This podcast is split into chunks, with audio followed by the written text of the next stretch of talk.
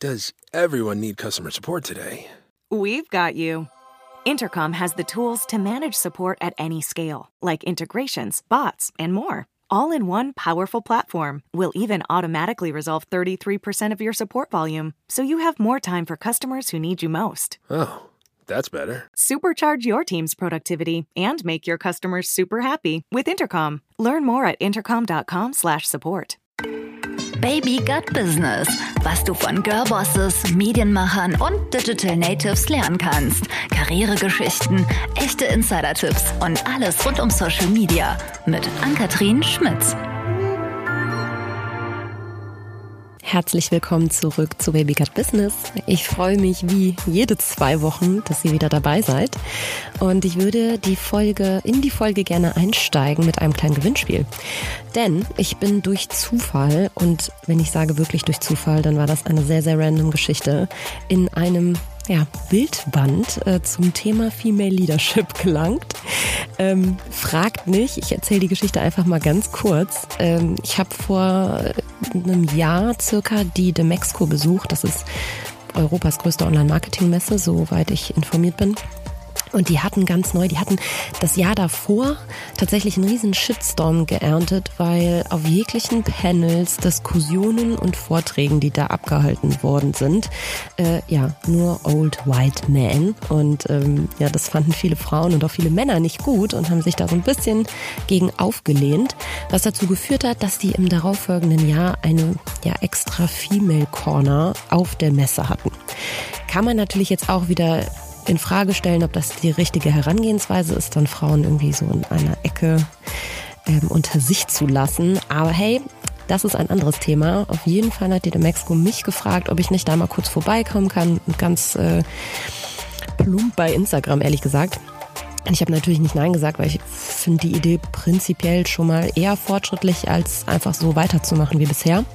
Und bin dann dahin und habe äh, diese komplette Ecke mir genau angeschaut. Es war ein abgegrenzter Bereich mit vielen tollen Sachen, die man eigentlich machen konnte. Also wirklich von Finanzberatung bis äh, Porträtbilder, die man dann für Bewerbungen nutzen kann. Und um das so ein bisschen zu bebildern und auch auf Instagram Stories zu begleiten, habe ich halt jede Ecke auch mitgemacht. Unter anderem auch die Porträtenke. Und habe mich halt da hingesetzt, wurde dann so sporadisch irgendwie auf so einen Stuhl gesetzt und äh, fotografiert. Und ich muss ganz ehrlich sagen, der Tag war auch schon vorangeschritten. Ich hatte Sneaker mit weißen Socken an, die man auch jetzt in diesem Buch wunderbar bestaunen kann. Denn ja, wie es der Zufall wollte, äh, sollte ich dann noch ein Zitat abgeben. Das hat jeder gemacht, der da irgendwie ein Foto gemacht hat. Und ich habe irgendwas auf Englisch getextet zum, zum Thema Female Leadership und was es für mich bedeutet. Und bin dann damit irgendwie unbekannterweise in so eine Art Lostopf geraten. Ähm, was dazu geführt hat, dass sie mich jetzt nach einem Jahr tatsächlich nochmal angerufen haben und gesagt haben, hey, Ann-Kathrin, du bist äh, dabei und wir würden jetzt gerne ein ausführliches Interview mit dir machen und du kommst in dieses Pictured Female Leadership Buch.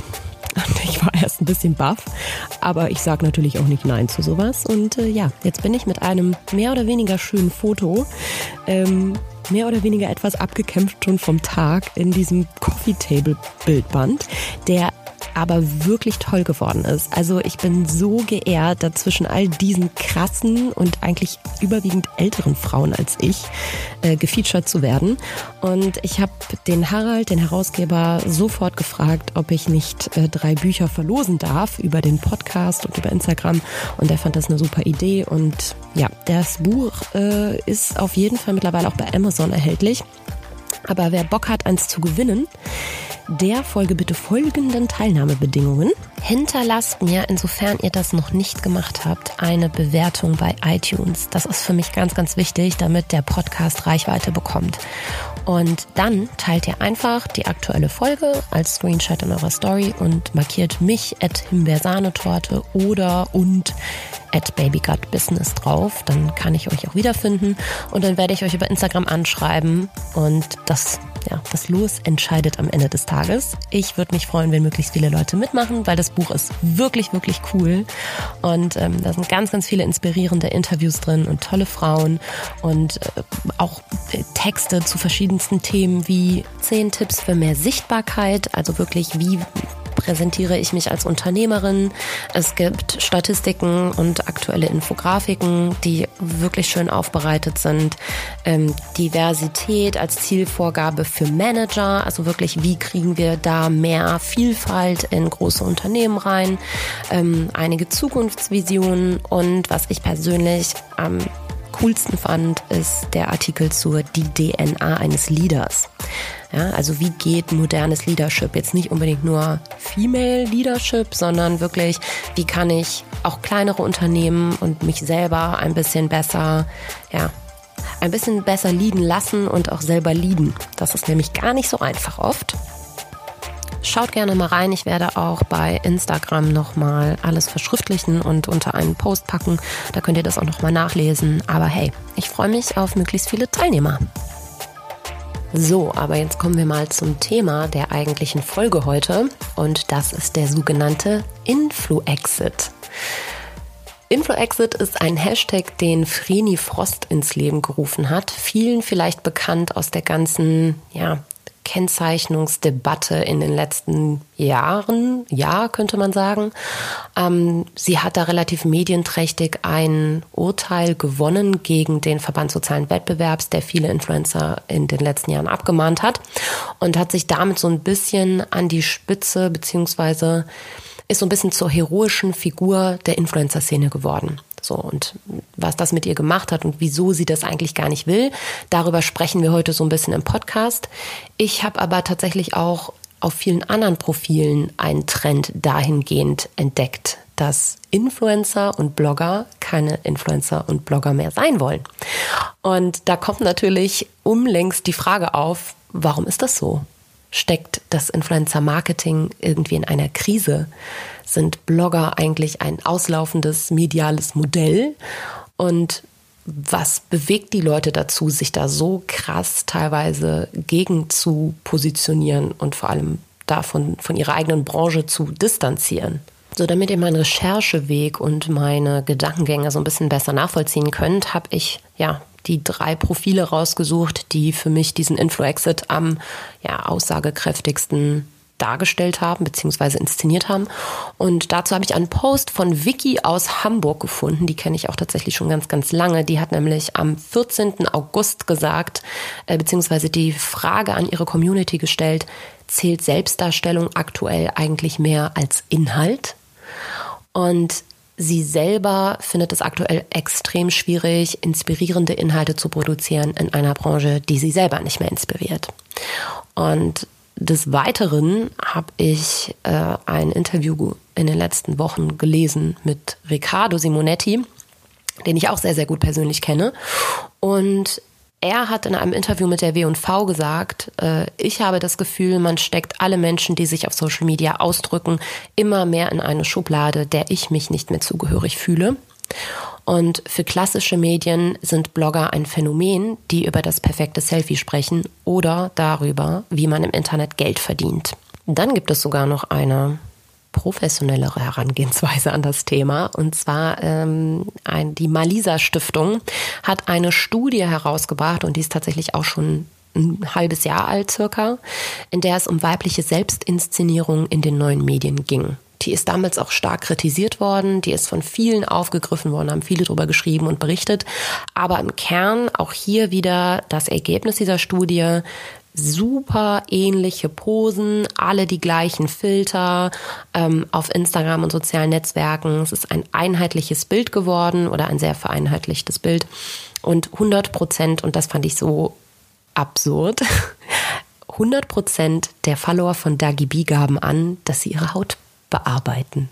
Ja, also es ähm, geht hier nicht nur um, ja, was wollen Influencer sein oder wie stellen sie sich selber dar, sondern inwiefern wirkt sich das auch auf, ja, junge Menschen, die neue Medien nutzen, aus? Und was macht das mit denen? Und wie wirkt sich das im Zweifel auch auf deren Psyche aus? Ja, mit anderen Worten, unterm Strich, es scheint so, als ob eine Art Normierung der Selbstinszenierung vorliegt vorherrscht aktuell.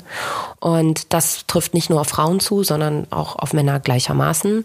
Ähm, wir sprechen natürlich überwiegend über Instagram. in dem Kontext, weil Instagram einfach eine sehr, sehr visuelle Plattform ist am Ende des Tages und natürlich auch Optik eine extrem wichtige Rolle hier spielt. Und um das Thema für euch einfach noch so ein bisschen greifbarer zu machen, beziehungsweise einer technischen Ebene zu verstehen, ähm, würde ich, bevor ich ins Interview mit Vreni einsteige, gerne noch mal kurz so ein paar Sätze zum Instagram-Algorithmus sagen. Denn das ist ganz, ganz wichtig später für das Fazit von der Folge, ähm, das mir sehr, sehr, sehr am Herzen liegt, muss ich ehrlich gesagt sagen. Ähm, und zwar, also man muss wissen, was passiert ist auf Instagram und wie sich das entwickelt hat und wie die Plattform funktioniert. Instagram hat Mitte 2017 den sogenannten Instagram-Algorithmus eingeführt. Warum haben die das gemacht? Weil die Plattform einfach derartig schnell gewachsen ist und so viele neue Nutzer dazugekommen sind, ähm, dass Instagram natürlich möchte, dass die User Experience, also eure Erfahrung, die ihr mit der App da draußen macht, die bestmöglichste ist. Und wie kann man das erreichen? Indem man euch und uns und mir vermeintlich die Inhalte ausspielt, die ihr wirklich sehen wollt. Und wie erkennt Instagram das? Am sogenannten Engagement. Das heißt, Profile, mit denen ihr viel in Interaktion zeigt, das heißt, denen ihr private Nachrichten schreibt, auf deren Stories ihr reagiert, deren Bilder ihr liked, deren Bilder ihr kommentiert, denen ihr folgt, auch alleine am Ende des Tages zeigt Instagram, hey, da liegt ein Grundinteresse an dem und dem Profil vor. Das heißt, dem und dem User spielen wir natürlich diese Inhalte bevorzugt aus. Ja, das heißt, unterm Strich, du siehst, was du likest. So, und das hat für viele Influencer und Blogger dazu geführt, dass deren Reichweite natürlich erstmal limitiert wurde. Weil nicht mehr alle Posts wie früher antichronologisch nach Postingdatum und Zeitpunkt ausgespielt werden, sondern eben nach der sogenannten Relevanz. So, jetzt hat das für viele bedeutet, dass sie einfach an Sichtbarkeit verloren haben. Das heißt, für viele Profile bedeutet das, dass tatsächlich nur noch 10 Prozent ihrer eigentlichen Follower, also auf so ein klassisches Farina Novalanalov Beispiel gemünzt, bei einer Million nur noch 100.000 Leute überhaupt ihre Inhalte angezeigt bekommen. Je mehr Leute wieder anfangen, mit ihr zu interagieren, ihre Posts zu liken, mit ihr in einen persönlichen Dialog treten und so weiter, desto eher hat sie die Chance auf eine höhere Sichtbarkeit. So. Und deswegen haben vor allem erstmal alle die gleichen Grundvoraussetzungen auf Instagram. Das ist nämlich, ich werde nämlich oft gefragt im privaten Bereich, aber auch im beruflichen Umfeld bei Workshops etc., ähm, ob es da einen Shadowban gibt oder ähm, ob das irgendwie was dahinter steckt, beziehungsweise wie es sein kann, dass die Sichtbarkeit sich auf Instagram so drastisch für einzelne Profile reduziert. Die böse, traurige und harte Wahrheit lautet, die Leute, die weniger relevant sind und weniger relevante Inhalte machen, die werden eben weniger gesehen. So. Und neben diesem Instagram-Algorithmus hat sich praktisch zeitgleich die Plattform exponentiell vergrößert. Was natürlich auch dazu geführt hat, dass es einfach mehr Profile mit mehr Followern gibt. Das heißt, es haben sich auch Mikro- und Makro-Influencer herausgebildet. Das ist tatsächlich auch so ein bisschen die Zeitspanne gewesen, in der diese Begrifflichkeiten geformt wurden, die sich natürlich auch an großen Profilen oft orientiert haben. Das heißt, ähnliche Filter benutzt haben, ähnlich posieren, ähnliche Inhalte produzieren und ja, einfach insgesamt weniger Themen behandeln, die auch anstößig sind, beziehungsweise die Meinung oder Haltung enthalten. Denn ist ja ganz klar, wer Ecken und Kanten zeigt, der lebt immer mit der Gefahr, dass ein Profil oder sein Profil ähm, auch negativen Kommentaren beziehungsweise weniger Likes und weniger Kommentaren ausgesetzt ist, was die Sichtbarkeit reduziert. Und wenn du nun mal als ja, Persönlichkeit des Internets bekannt sein möchtest und sein willst und es dein Beruf ist, dann führt das natürlich ganz zwangsläufig dazu, dass sich ja eine Art Einheitsbrei entwickelt, weil sich wenig Profile und wenig ähm, Influencer oder Blogger trauen, noch aus dieser ja gut funktionierenden Standard ähm, Welt auszubrechen. Ich habe jetzt gesehen, es gibt äh, sogar mittlerweile größere Influencer, die kleineren Influencern beibringen, genauso zu werden wie sie. Und das tun die in Form von Presets, die sie verkaufen. Das heißt, äh, ihre Bilder gleich bearbeiten und aber auch wirklich persönliche Kurse anbieten für ähm, die perfekten Bilder, Fotografie, aber auch, wo dann Instagram hinkommt und irgendwie auch erzählt, wie kann man denn mehr von dem sagenumwobenen Engagement erreichen, etc. pp. Das ist natürlich zusätzlich eine, ja, begünstigt natürlich auch ein wenig ein einheitlicheres Bild auf Instagram. Was allerdings natürlich gut funktioniert, wenn man Influencer sein möchte. So ein weiterer nicht unrelevanter Faktor in dieser ganzen Debatte ist die ja, Werbekennzeichnungspflicht, die seit ja, einigen Jahren ähm, sehr in den Fokus von Medien und ja, sozialen Netzwerken im Allgemeinen gerückt ist.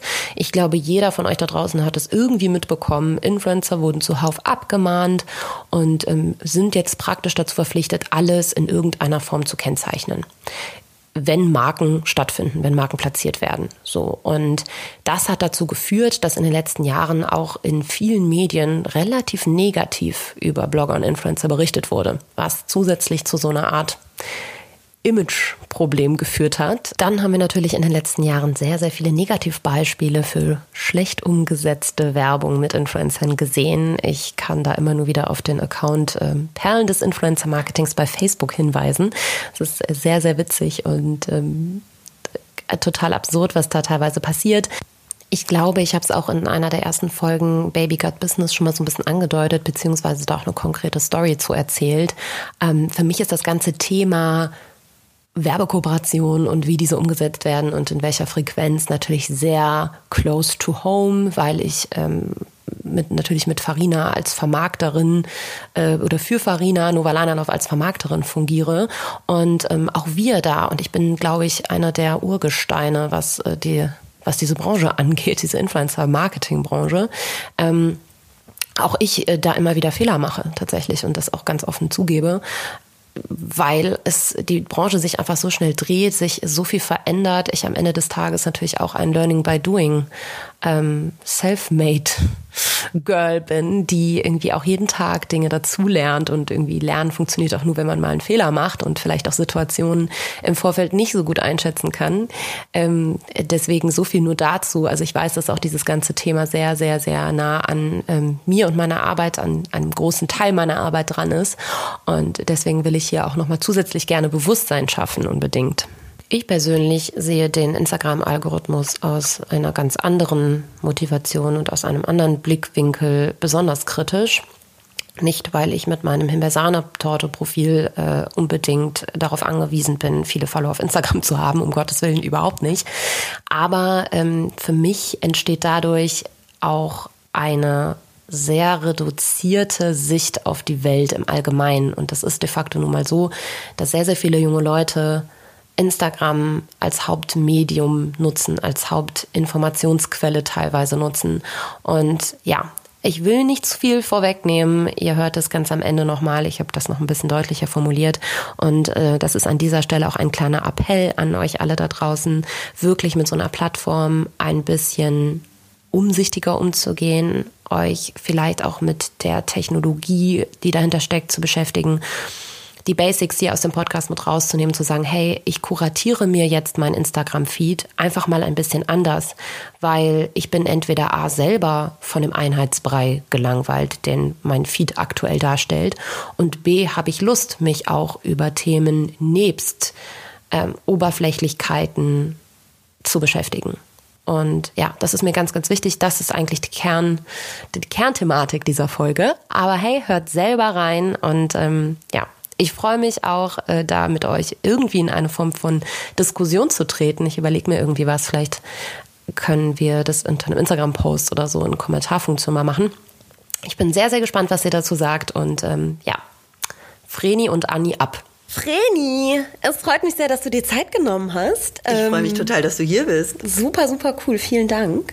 Äh, du machst ja gerade eigentlich eine kleine Social Detox Pause und das freut mich umso mehr, dass du dir trotzdem äh, hier die Zeit für ein paar Fragen nimmst. Ja, natürlich. Ähm, für die, die dich noch nicht kennen, wie immer, musst du dich einmal ganz kurz vorstellen. Wer ja. bist du eigentlich? Was machst du eigentlich? Wer willst du sein? Im echten Leben und im Internet? Sehr gerne. Ich bin Vreni Frost. Ich bin tatsächlich schon seit zehn Jahren Bloggerin. Ich war mit in Deutschland eine der ersten, die einen Blog äh, als, als Vollzeitjob gemacht haben. Ich habe, glaube ich, vor sechs Jahren meinen Beruf in der Agentur aufgegeben. Ich war Markenberaterin und ähm, habe in der PR gearbeitet und hatte nebenher schon immer meinen Blog und habe mich dann irgendwann dazu entschlossen, den Vollzeit zu machen. Das war anfangs sehr anstrengend, ein halbes Jahr lang. Meine ganzen Ersparnisse waren weg. Mhm. Aber dann lief es auf einmal und läuft bis heute. Und ja, heute bezeichnet man mich als Influencerin, ob ich das will oder nicht. Ich will nicht. ähm, deswegen, ich habe gerade eine kleine Internet-Sinnkrise und habe letztes Jahr einen Gerichtsprozess durchgefochten, wo ich um eine korrekte Werbekennzeichnung gefochten habe und im wichtigsten Fall auch gewonnen habe, zum Glück. Das ging ziemlich durch die Medien, zum Glück, ähm, weil es auch für eine gute Sache war. Definitiv. Und das hat mich dazu gebracht, sehr viel über meinen Beruf nachzudenken. Und dabei kam ich auch auf, ja, auf Themen, die eben nicht mehr nur oberflächlich Mode oder Beauty sind, sondern ich mache jetzt viel Nachhaltigkeit, ich mache viel Empowerment, Gesellschaftsthemen. Und ich habe mir einen riesigen Traum erfüllt. Ich habe mich zur professionellen Sprecherin ausbilden lassen für Werbung, Hörbuch, Hörspiel, Synchron. Und ich habe gerade mein erstes Buch geschrieben. Das erscheint im Frühjahr 2020. Hammer. Ja, jetzt bist du da ein bisschen breiter aufgestellt als nur, als nur in Anführungszeichen mit dem Blog. Ähm, ich habe mir überlegt, wie kann man sich der ganzen Thematik jetzt irgendwie mal so ein bisschen nähern, äh, damit die Leute auch ganzheitlich verstehen, wo ist denn jetzt das Problem an dem Begriff Influencer? Ähm, und ich habe ein Zitat, ich habe mir noch mal ein Interview durchgelesen, beziehungsweise ein Artikel mit dir und Sophie Passmann, die ich ähm, bis dato gar nicht kannte. Die ist vom Neo Magazin Royal und die wurde mit dir zusammen in einem Artikel rezitiert. Die hat selber 36k auf Instagram, aber auch irgendwie 60.000 bei Twitter. Also ist eher so ein Twitter Influencer. Ähm, und die hat auf dem Kongress gesagt, dass ähm, Reichweite an sich dich ja eigentlich noch nicht zum Influencer macht, weil sie zum Beispiel nach eigener Aussage mit ihrer Reichweite auf sozialen Netzwerken kein Geld verdient. Ähm, jetzt wäre so meine Frage, wie definierst du denn Influencer für dich oder überhaupt auch so nach außen, wenn du schon sagst, du willst keiner sein? Für mich ist der Influencer-Begriff rein auf Instagram bezogen. Und für mich sind Influencer vorrangig Frauen, aber auch einige Männer, die im Modebereich oder im Beautybereich arbeiten und Produkte in die Kamera halten. Mhm. Vielleicht auch Fitness und dann kannst du noch ein Fitness-Tee in die Kamera halten. Der Influencer-Begriff ist für mich sehr negativ besetzt, äh, auch durch die Medien besetzt worden. Ähm, und natürlich gibt es heute auch äh, Influencer, die sehr viel anders machen, die viel Nachhaltigkeit machen, äh, darüber berichten und auch Videos und, und Posts dazu äh, schreiben und drehen, wie man Dinge besser machen kann. Aber der, ich sage mal, der gemeine Influencer hält halt bis heute noch die Shampooflasche in die Kamera. Ja, ich habe tatsächlich auch so ein bisschen das Ge Gefühl, dass durch die doch relativ schlechte mediale Darstellung ähm, so eine Art ja, Gegenbewegung eingesetzt hat. Und du bist ja auch nicht die Einzige, die das so sieht. Ähm, Riccardo hat jetzt auch gerade Simonetti relativ medienträchtig in einem W&V-Interview gesagt, er hängt seine Blogger-Karriere sogar an den Nagel. Also ich meine, das Wort Blogger hast du jetzt äh, gerade noch nicht so negativ behaftet verwendet und dich selber sogar noch als eine bezeichnet. Ähm, aber du hast einen Hashtag ins Leben gerufen und der heißt Influexit. Ja. Habe ich es richtig ausgesprochen? Influexit. Okay, sehr gut. Ich habe erstmal ein bisschen gebraucht, habe den gelesen, dachte, ah, okay. Ähm, was steckt dahinter? Ist das irgendwie deine Art sozusagen, das für dich, um dich da zu positionieren oder sollte es so eine Art Bewegung sein oder werden? Ähm, ja, was hast du dir dabei gedacht? Gar nichts. Ja, tatsächlich ist es mal wieder einfach nur so eine äh, Momentaufnahme von mir gewesen. Ich fand den einfach lustig, diesen Begriff Influexit. Ich habe den auch nirgends verwendet und habe gesagt, nehmt den Hashtag, wenn ihr keinen Bock mehr auf Influencer habt, sondern ich habe den einfach, ich verwende den jetzt in meinen Bildern und lustigerweise du hast ihn entdeckt und so ein paar andere ja. haben ihn auch entdeckt und fanden ihn super lustig. Ich will damit gar nichts auslösen. Ähm, das war für mich, ich habe mich ja auch jahrelang oder beziehungsweise jetzt ein Jahr lang, nein, nicht jahrelang, habe ich mich Bundesinfluencerin genannt. Also ich nehme mich immer so ein bisschen selber auf die Schippe und finde das auch wichtig in dem Beruf, weil da gibt es einfach, und das weißt du auch, da gibt es so viele Menschen, die nehmen sich so unglaublich wichtig mit dem, was sie tun und mit dem Oberflächlichen, was sie tun, dass man da eigentlich auch mit einer gewissen Portion Humor rangehen muss. Auf Deswegen. Influ-Exit fand ich einfach ein cooles Wort. Ja, ich mache, ich trenne den jetzt noch mal so ein bisschen. Ja, du kannst das, du kannst Versuch, das ich trennen. Das versuche es auf jeden gut. Fall. Ähm, okay, aber wir haben ja gerade, du hast ja gerade schon gesagt, Influencer an sich haben irgendwie einfach einen schlechten Ruf, weil da aber auch viel über einen Kamm geschert wird. Äh, Blogger sind irgendwie Influencer, äh, Leute mit mit Reichweite auf Instagram sind das für dich persönlich.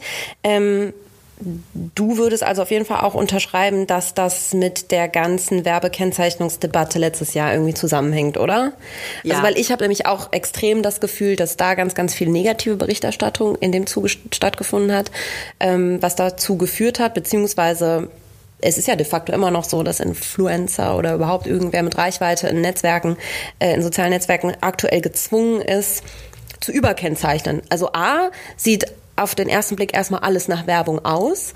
Ähm, und B kann ja der gemeine Follower beziehungsweise der User gar nicht mehr wirklich unterscheiden, was, um, um was handelt sich da.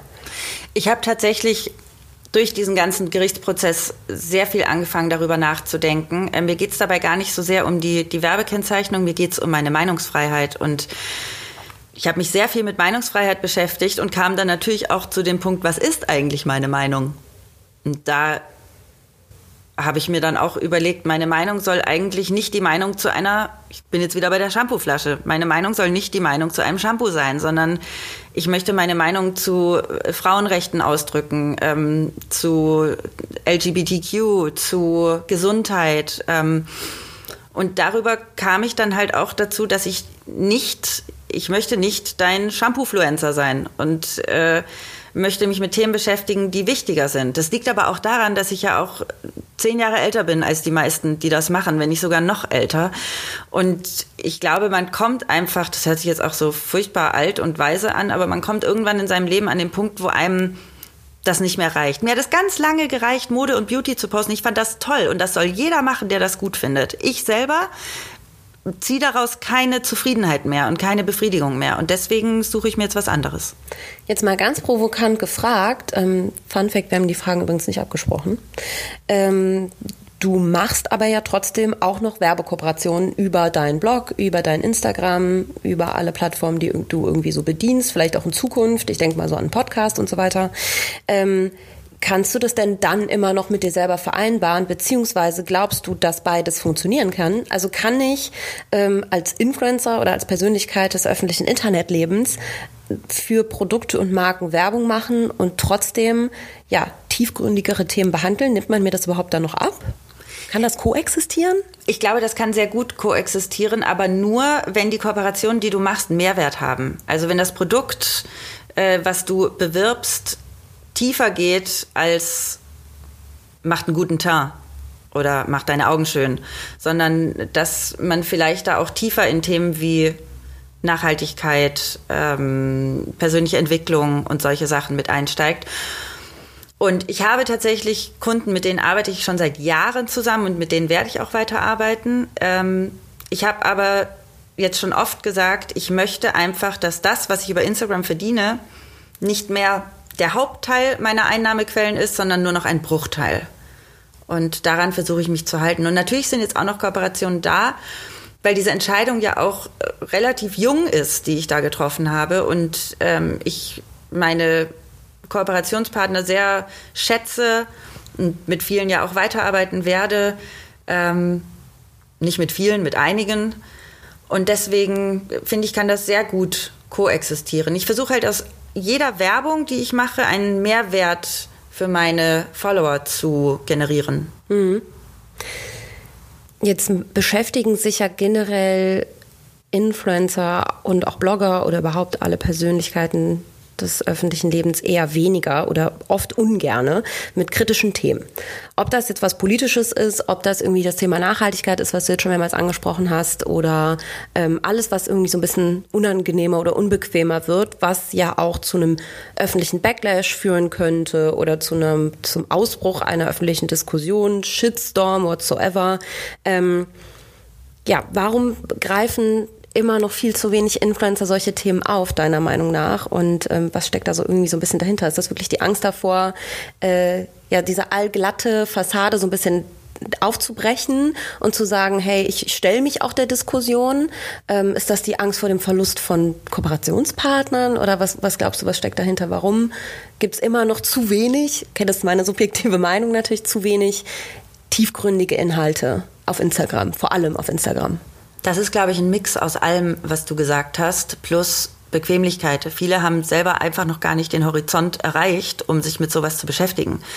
Viele haben da auch gar keinen Bock drauf. Denen ist das viel zu anstrengend, weil das bedeutet ja einfach Community Management. Und das bedeutet nicht nur, ich bekomme drei Herzchen, sondern das bekommt, bedeutet, ich bekomme eine Meinung.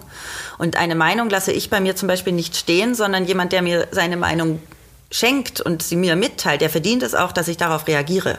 Das heißt, sobald du kontroverse Themen ansprichst, ist dein Community Management mindestens um 200 Prozent gewachsen, weil du viel mehr ja, dich austauscht auch mit deinen Followern und ähm, dem muss man sich schon stellen. Zum anderen ist halt, sobald du einmal das Thema, nehmen wir Nachhaltigkeit anpackst, ähm, als ich damit begonnen habe, habe ich erstmal Kommentare gekriegt, wie du bist die allerletzte, die sich damit beschäftigen darf, Konsumopfer und zuerst hat mich das sehr getroffen und dann habe ich gesagt, ich bin die allererste, die sich damit beschäftigen darf. Wenn jemand wie ich, der eigentlich nur oberflächlich äh, sich mit Mode bisher auseinandergesetzt hat, wenn jemand wie ich anfängt, darüber nachzudenken, dann ist das der Schritt in die richtige Richtung. Und von allem anderen lasse ich mich auch nicht beirren. Und ähm, ich bin sowieso auf meinem Account sehr positiv. Bei mir gibt es auch, meine Follower sind mega, bei mir gibt es keinen Hate. Es ist alles sehr tolerant. Es gibt viele Meinungen, die werden aber sehr respektvoll geäußert und das daran sieht man, glaube ich, auch, dass meine Follower auch ein bisschen älter und schon reifer sind in ihrem ganzen Denkprozess. Überleg dir mal, wie alt sind die alle? 19 bis, keine Ahnung, oder 16 bis 25? Da habe ich auch noch nicht an sowas gedacht, um ganz ehrlich zu sein. Ja, vielleicht auch noch ein bisschen unbeschwerter. Genau. Ja, auf jeden Fall.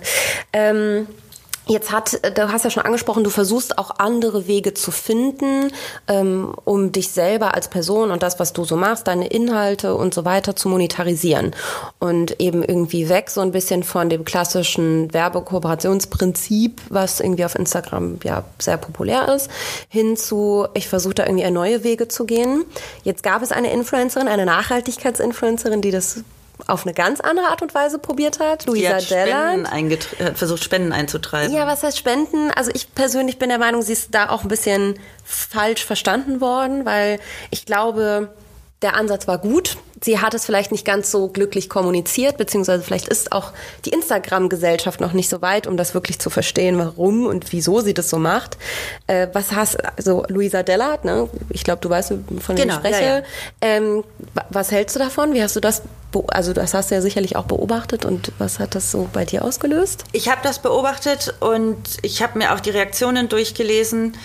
Ich finde das völlig legitim für sie, wenn sie das so macht. Ähm, ich finde, darüber muss man sich auch gar nicht aufregen. Entweder spendest du was oder du spendest nichts. Sie wurde ja ganz schön auch durch den Dreck gezogen. Das fand ich mies. Für mich persönlich wäre das keine Option, weil ich einfach glaube, dass ich mein Geld auch verdienen kann, ohne dass mir jemand Geld spenden muss. Ähm, ich glaube, dass ich meinen Lebensunterhalt auch so bestreiten kann. Ich glaube, das könnte sie auch. Äh, deswegen haben das viele, glaube ich, auch so unglücklich aufgenommen. Aber ich möchte mir darüber, das merkst du auch gerade schon, dass ich die ganze Zeit vielleicht sage, mhm. ähm, ich möchte mir darüber gar kein Urteil erlauben. Ich kann nur sagen, ich hätte es anders gemacht. Ich finde es aber völlig okay, dass auch sie es anders macht. Ja. Vielleicht war das auch einfach mal so ein bisschen Provokation an der Stelle natürlich auch, ne? Um, ähm, weil ich glaube, vom, vom vom Grundding her ist das nämlich genau das, was du sagst. Sie versucht irgendwie andere Wege zu gehen, als diese plumpen Kooperationen auf Instagram irgendwie umzusetzen.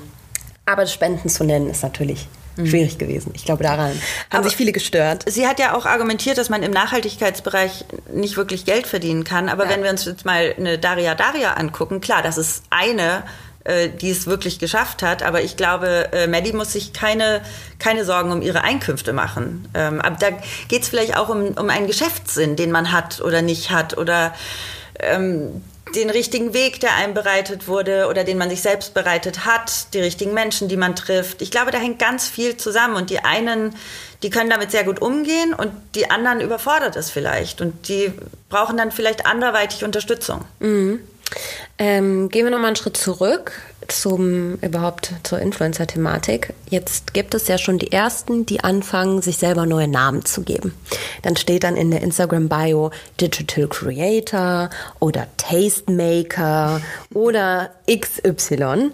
Ähm, was hältst du davon? Denkst du, wir müssen neue Begrifflichkeiten etablieren, um irgendwie auch nach außen zu diversifizieren in dem ganzen Influencer-Meer, was da schwimmt? Äh, brauchen das die Leute nach außen, um das auch unterscheiden zu können? Wer macht jetzt wirklich gute Inhalte und wer ist nur der Shampoo-Flaschen-Influencer? Und das, da sagst du es schon. Ich glaube, die Leute brauchen das nicht nach außen, die brauchen das nach innen für sich selbst. Also diese Bezeichnungen, die sie sich geben, damit wollen sie sich absetzen von, von einer breiten Masse. Und das finde ich auch vollkommen okay. Ähm, es gibt ja ganz viele, die in ihrem Profil auch Influencer stehen haben, wo ich, ich muss da immer so ein bisschen schmunzeln, weil ich bekomme auch immer wieder Nachrichten, meistens von jungen Leuten. Ich habe nicht so viele junge Follower, aber wenn, dann sind die immer so, hi Vreni, ich möchte so gerne Influencer werden, was muss ich tun? Und dann sage ich immer, Influencer ist kein Beruf. Du wirst nicht Influencer, weil du sagst, ich möchte Influencer werden, sondern du wirst Influencer, weil du irgendwas anderes kannst. Und wenn es nur ist, sich schön anzuziehen und tolle Fotos zu machen. Aber du wirst nicht zum Influencer ausgebildet. Ähm, und das muss man den Leuten immer begreiflich machen. Dann sage ich immer, mach eine Ausbildung, mach ein Praktikum, such dir das, wofür du brennst und schnupper da mal rein. Und probier es einfach, probier es doch aus. Es gibt ja keine Formel für, ich möchte Influencer werden. Es sei denn, du hast äh, prominente Eltern oder ein Bankkonto, das super gut gefüllt ist, mit dem du dich über Werbeanzeigen hochpushen kannst. Aber sonst ist das äh, teilweise ja auch, ja, wie soll ich sagen, ein, ein, ein Glücksrad. Das ist jetzt auch eine schwierige Frage. Witzigerweise kam das mit dem Berufswunsch Influencer, hatte ich für später geplant, aber jetzt hast du es schon angesprochen. Ähm, was macht es mit den Leuten da draußen? Also ich beobachte das tatsächlich wirklich kritisch.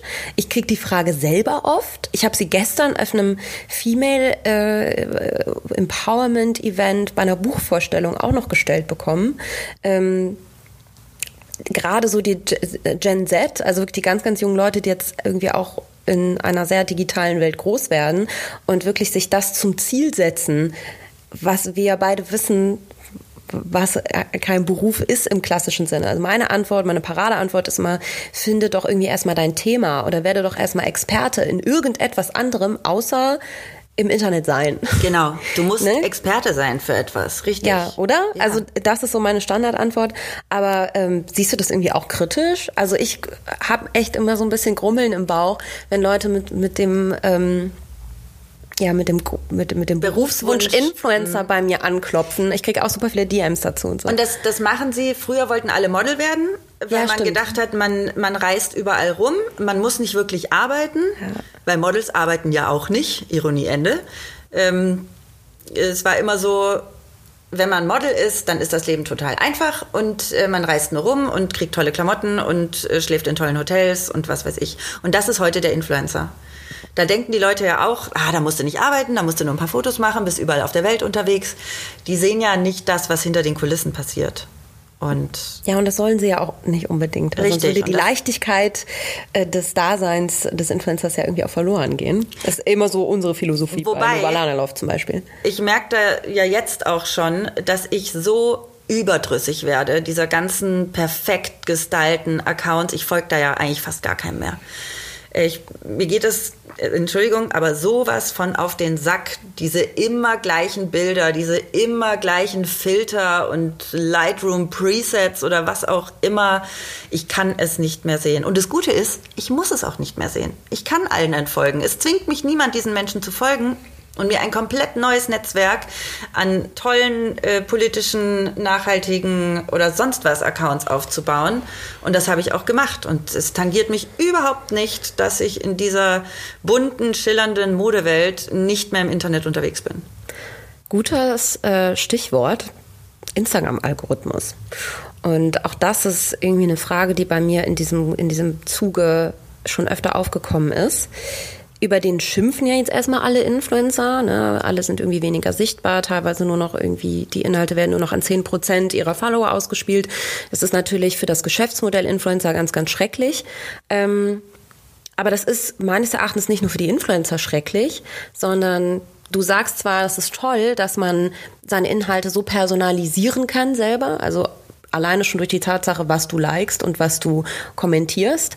Ähm, ich glaube allerdings, dass das eine, und jetzt lehne ich mich mal ganz weit aus dem Fenster, eine Gesellschaft heranzüchtet, die ganz bewusst von großen Plattformen nur noch die Inhalte bekommt, die sie ja, A, selber gut finden. Das heißt, die kommen gar nicht mehr in irgendeine Kontroverse oder sehen gar keine anderen Meinungen mehr.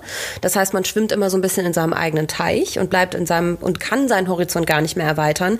Denn je mehr sich diese Algorithmen professionalisieren, desto weniger, ja, andere Meinungen werden dir ja überhaupt erst kommen über deinen Weg ja. praktisch. Und, und ich sehe das extrem kritisch, gar nicht aus dieser blöden, ich habe keine Reichweite mehr äh, Sicht, sondern eher aus der Sicht, dass Leute nicht mehr über äh, Daria Darias und äh, Luisa Dellatz stolpern können, weil sie sich bewusst zum Beispiel für den anderen Weg entscheiden und sagen, hey, wir wollen aber nur Inspiration und Mode und Beauty sehen, ähm, verbringen aber so viel Zeit auf der Plattform, dass es ihnen wahrscheinlich äh, nicht schlecht täte, sich auch mit anderen Dingen da mal zu beschäftigen, beziehungsweise gar keinen anderen Touchpoint mehr haben. Denn Instagram wird ja auch so eine Omni-Plattform, äh, in der, weiß ich nicht, ja, so klassische Nachrichten oder wirklich politische Themen immer noch wenig Platz haben und immer noch in Anführungszeichen unsexy als Formate dargestellt werden, dass es die Leute nicht abholt.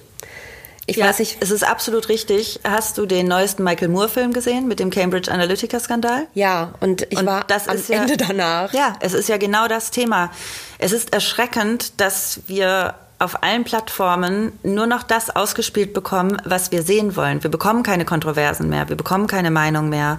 Auf der Entdecken-Seite bekommen wir auch nur das, was wir wahrscheinlich entdecken wollen, weil wir uns weil wir das liken oder das machen. Ähm, und da ist Mode und Beauty sowas von Bums egal, aber wenn wir auf politische Meinung gehen und auf eine Gesellschaft, in der wir leben, dann ist das wirklich fatal. Dann ist das, dann ist das eine ganz schlimme Entwicklung.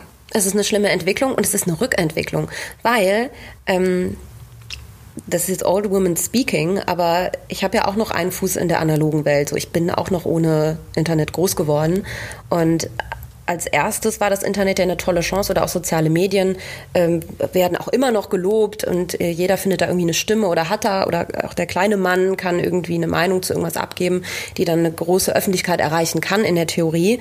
Aber ich glaube, da gibt es gerade wieder durch diese Algorithmen einen Rückschritt. Natürlich. Ich bin ja der Meinung, dass Instagram, dass wir uns knechten lassen von einer Plattform wie Instagram, indem wir immer zu kleine Bildchen liken und uns über Likes von kleinen Bildchen identifizieren. Also ich bin da gerade, da erwischst du mich genau auf dem richtigen Fuß, weil ich bin so kritisch gerade, weil das, was das Ganze angeht und ähm, mir ist Instagram gerade höchst suspekt und ich, ich nutze es, ja, ich nutze es momentan sehr wenig. Ja. Während ich früher täglich ein paar Stunden auf Instagram verbracht habe, bin ich jetzt seit ein paar Wochen, keine Ahnung, zwei, dreimal die Woche. Es sei denn, es passiert was Spannendes, was ich auch wirklich mitteilen möchte. Ja. Und trotzdem können wir ja nicht ohne mehr irgendwie so gefühlt. Ja, also gerade in der in dem Beruf, in dem wir uns genau hätte bewegen, ich mein Geschäftsmodell mit den nicht Leuten, mit denen ich arbeite. Ja, ja, ich würde ich würde Instagram löschen. Ich hätte auch schon längst Facebook gelöscht, wenn ich nicht eine Facebook-Seite bräuchte, um Instagram-Beiträge zu bewerben. Das braucht man ja. Ich hätte Facebook schon längst gelöscht und tatsächlich äh, würde ich nicht mit Instagram arbeiten. Ich würde es löschen. Ich würde mich so viel freier fühlen ohne Instagram. Tja. Ja, es ist doch eigentlich bescheuert. Und genau deswegen versuche ich ja gerade meinen Fuß in andere Türen zu stellen und dann auch gerne einzutreten in die äh, Räume, die sich mir da eröffnen, um dieser kleinen, knechtenden Plattform nicht mehr so viel Raum einzuräumen. Ja, ich finde es auch ganz äh, spannend, dass doch auch äh, seit Tag 1 der ähm, des Blogger-Daseins oder der, des Aufschwungs der Influencer ist auch immer noch, und da haben wir auch oder ich mit Farina auch immer so viel, viel Wert drauf gelegt, in anderen klassischen Medien aufzutauchen, um der Sache irgendwie eine zusätzliche Ernsthaftigkeit zu geben. Und ähm, das finde ich immer ganz spannend, weil eigentlich hat man mit einem, oder zum Beispiel Farina hat mit ihrem Account, mit dem sie irgendwie eine Million Leute in der Theorie erreicht, ja ähm, Einschaltquoten alleine mit ihrer Story, die das Fernsehprogramm bei weitem überschreiten. Ja. Und trotzdem wollen natürlich auch Leute wie Ricardo, der sich irgendwie als, Inter äh, als Entertainer versteht und du, die irgendwie auf Synchronsprecherei geht und irgendwie auch als Autorin ernst genommen werden wollen, schon noch eine andere Haptik, wenn man sich selber mal in der Zeitung sieht, auch als Internetpersönlichkeit, oder? Ja, das ist, ähm, ich hatte letztes Jahr relativ viel mit den Medien zu tun, was meinen Gerichtsprozess betraf. Da habe ich mit vielen äh, Zeitungen und Zeitschriften gesprochen und habe mich da auch sehr verstanden und auch sehr ernst genommen gefühlt. Das ist schon ein schönes Gefühl, wenn man außerhalb seiner Bubble irgendwie auch noch Kontakte knüpft. Und mir ist das auch total wichtig. Und ganz blöd gefragt, glaubst du noch an deinen eigenen Blog? Also investierst du da noch Ressourcen, deine eigenen Ressourcen oder auch finanzielle Ressourcen rein? Ich investiere tatsächlich äh, noch in den Blog. Ähm, dazu muss man wissen, ich habe bisher mit einem Team gearbeitet aus vier freien Redakteuren. Und weil ich mich ja gerade für mich selber gerade neu finde und umorientieren muss, habe ich jetzt gerade im September mit der letzten freien Redakteurin die Zusammenarbeit beendet. Ich liebe die alle sehr und wenn ich sie wieder brauche, sind die auch da. Aber ich habe zu denen gesagt, ich brauche die Zeit für mich und ich muss mich neu aufstellen. Und deswegen wird es jetzt auch auf Never Ever sehr ruhig, wahrscheinlich für einige Zeit. Ähm, da werden Sachen kommen regelmäßig, aber wir haben ja bisher fast täglich Sachen rausgehauen und das passiert jetzt nicht mehr. Jetzt wird es wieder so mein Baby und ich schreibe über die Themen, die mir wichtig sind und es ist halt jetzt nicht mehr dieses Magazinige, was es die letzten Jahre war. Was glaubst du denn jetzt mal so, jetzt haben wir die, Zukunft bzw. die Gegenwart irgendwie aus Versehen doch ein bisschen schwarz gemalt. Ähm, was glaubst du denn, was als nächstes passiert? Also wie entwickelt sich die Social Media Landschaft. Hast du eine Prognose? Glaubst du, dass halt auch so andere Medien jetzt wie Podcasts und so weiter wirklich noch stärker zunehmen werden, weil die Leute einfach auf der Suche sind oder irgendwann selber anfangen nach gehaltvolleren Inhalten zu suchen? Ja, auf jeden Fall. Ich glaube, viele Menschen sind auf der Suche nach Inhalt. Und ich glaube, Podcasts haben noch lange nicht ihren Zenit erreicht, auch wenn man gerade so ein bisschen erschlagen wird von den Podcasts. Ich finde es aber toll. Ähm, ich möchte gar keine Prognose abgeben, weil ich mich gerade selbst in so einer überdrüssigen Phase befinde, dass ich jetzt auch gar nicht objektiv urteilen könnte. Für mich ist die Prognose der Influ-Exit und tatsächlich auch ein Ausstieg aus Social Media, was den Großteil meiner Zeit betrifft. Weil ich war wirklich viel im Internet unterwegs. Und ich merke die letzten Wochen, wie gut es mir tut, einfach mal zu sagen, so, und jetzt ist hier wieder ich und kein Second Screen oder sonst irgendwas, sondern jetzt schaue ich mal wieder, wo ich eigentlich stehe und äh, wo ich ohne Filter und ohne Algorithmus und sonst was stehe und was ich da gerade aus meinem Leben machen kann. Ja, jetzt sprichst du ja irgendwie auch sehr aus der Perspektive von jemandem, der selber Inhalte hochlädt, ne? Mhm. Und irgendwie auch das, die, die Angst, sage, nenne ich es jetzt einfach mal, ähm, dass wenn du, und das weiß ich auch aus unserer Erfahrung, wenn du irgendwie mal 24 Stunden lang offline bist und keine Story hochlädst, dass die Plattform dich dann auch schon abstraft, beziehungsweise deine Sichtbarkeit reduziert, weil die dich natürlich zwingen wollen, die App so oft wie möglich zu nutzen. Ähm, ja, was können wir als Fazit sagen? Sterben Influencer aus? Nein, Influencer sterben nicht aus. Es gab ja schon immer Influencer, man hat sie noch nicht so genannt. Ähm, früher waren das äh, Musiker, Models, sonst was. Es gab ja schon, es gibt auch immer Influencer, es wird sie immer geben. Die Frage ist nur, auf welchen Plattformen und mit welchen Themen bewegen sie sich. Und ich glaube, dieser Hype wird jetzt noch eine ganze Weile anhalten, vor allem ja auch bei jungen Menschen, die sich ja auch noch finden müssen. Und da finde ich das auch voll okay, sich da Inspiration zu holen.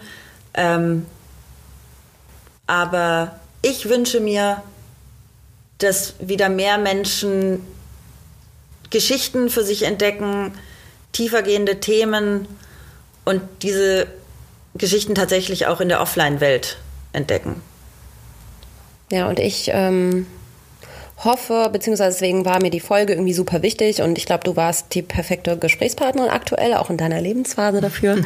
ähm, mir ist es ganz, ganz, ganz, ganz wichtig, dass Leute anfangen, wirklich gezielter mit Bedacht diese Plattform zu nutzen. Also wirklich weg von diesem drüber scrollen und äh, genau. gedankenlosen Konsumierens, was ja erstmal natürlich schön und auf den ersten Blick entspannt aussieht, aber fangt wirklich an, eure Inhalte bewusst zu personalisieren und zwar für die guten und für die richtigen Dinge. Ja, ja es ist überhaupt nicht genau vielseitig divers aufstellen, was dein Instagram-Feed angeht. Und da dürfen auch Memes mit rein. Da dürfen Memes mit rein, da, darf, da darf auch ganz viel Beauty und Fashion mit rein. Wenn ich mir meinen eigenen Feed angucke, ja. ist der auch noch sehr äh, Beauty und Aber Fashion. Aber vielleicht auch das Zeitmagazin oder Spiegel Online oder wenn es auch jünger für jüngere jetzt.de ist oder sowas, dass man so ein bisschen Meinung mit reinbekommt. Zero Waste Deutschland Deutschland ist ganz cool, wenn es um Nachhaltigkeit geht.